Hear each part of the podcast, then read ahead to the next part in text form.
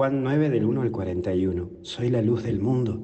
Primero vemos un hombre ciego de nacimiento. Hay situaciones en la vida que no la ves, cosas que pasaron a tu alrededor y no te das cuenta. Cosas que sucedieron en la vida de tu familia y a la cual no tenías idea de lo que sucedió, pero hoy recibís los resultados de ello. No hay nada peor que opinar de algo de lo que uno no sabe porque uno opina sin saber y sin ver. Y esto también puede pasarte en tu propia vida. No juzgues a tu papá y a tu mamá, porque hay cosas que vos no sabés, no viviste en tiempo de ellos.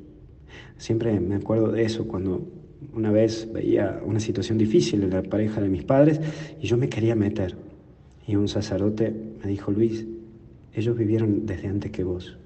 Deja que ellos resuelvan sus problemas. Por eso cuando sabes esto, también explica ciertos puntos de sus actitudes.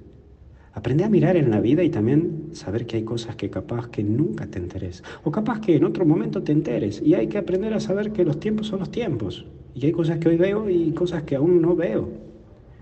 Pero entra esto del barro. Para ver en la vida es todo un proceso. Pasar por muchas circunstancias, la experiencia de vida habla, también los signos hablan, los signos sensibles. Para ver se necesita hacer, hacer un proceso, Aceptar en primer lugar de que yo estoy ciego, de que hay cosas que no veo, que necesito saber que alguien me ayude a ver y dejarte guiar. Dejarte guiar para ser llevado al lugar donde puedas ver. Para ver personas es necesario ver y no juzgar, no emitir juicios. Para ver posibilidades de soluciones y no de problemas. Para ver cómo generar paz entre los que te rodean y no conflictos. Por último, mendigar.